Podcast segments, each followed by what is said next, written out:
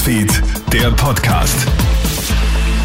Schönen Nachmittag aus der Krone Hit Nachrichtenredaktion. Felix Jäger hier mit deinem News Update. In den Öffis und Supermärkten steigt derzeit die Zahl der Maskenmuffel rasant an. Alleine die Wiener Linien berichten von einem Drittel mehr Anzeigen in den letzten Wochen. Auch in den Supermärkten und Diskontern sieht man immer mehr Kunden oben ohne. Auch die Supermarktmitarbeiter haben nach und nach die Schnauze voll und fordern ein Ende der Maskenpflicht. Es sei unfair, denn im gesamten Non-Food-Handel müssen Mitarbeiter und Kunden keine Maske tragen. Es hilft nichts, sagen Experten. Wir haben nach wie vor tägliche Neuinfektionszahlen von 5 bis 6.000 so Virologe Norbert Nowotny. Sollten wir irgendwann in den nächsten Wochen hoffentlich doch auf deutlich niedrigere Neuinfektionszahlen und eine niedrigere 7-Tages-Inzidenz kommen, ich rede hier von Neuinfektionszahlen von, sagen wir, 1000 pro Tag, dann kann ich mir vorstellen, dass wir die FFP2-Maske nicht mehr brauchen. Aber bis dahin sollten wir sie tunlichst verwenden.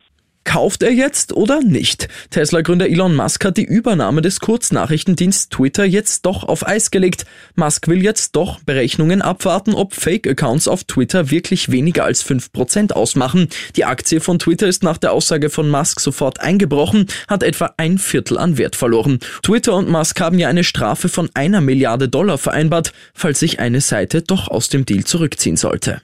In Salzburg ist den Behörden ein großer Schlag gegen das illegale Glücksspiel gelungen. Wie heute gemeldet wird, sind zwischen dem 9. März und 7. April Schwerpunktkontrollen durchgeführt worden. Dabei haben Finanzpolizei, Cobra und Bundespolizei insgesamt 72 Glücksspielautomaten beschlagnahmt. Die illegalen Spiellokale waren unter anderem als Waxing-Studio oder Crepe-Lieferdienst getarnt. Für die Betreiber wird es jetzt richtig teuer. Für jeden Automaten werden 4000 Euro Strafe fällig.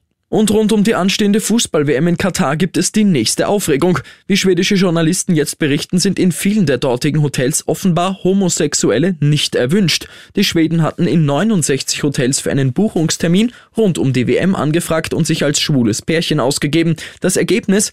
20 Hotels bitten darum, die Homosexualität nicht zur Schau zu stellen. Drei wollen aufgrund der Hausregeln gar keine Homosexuellen im Haus haben. Die FIFA sagt in einer Stellungnahme nur, dass man zuversichtlich ist, dass bis zum Turnier alle notwendigen Maßnahmen ergriffen werden.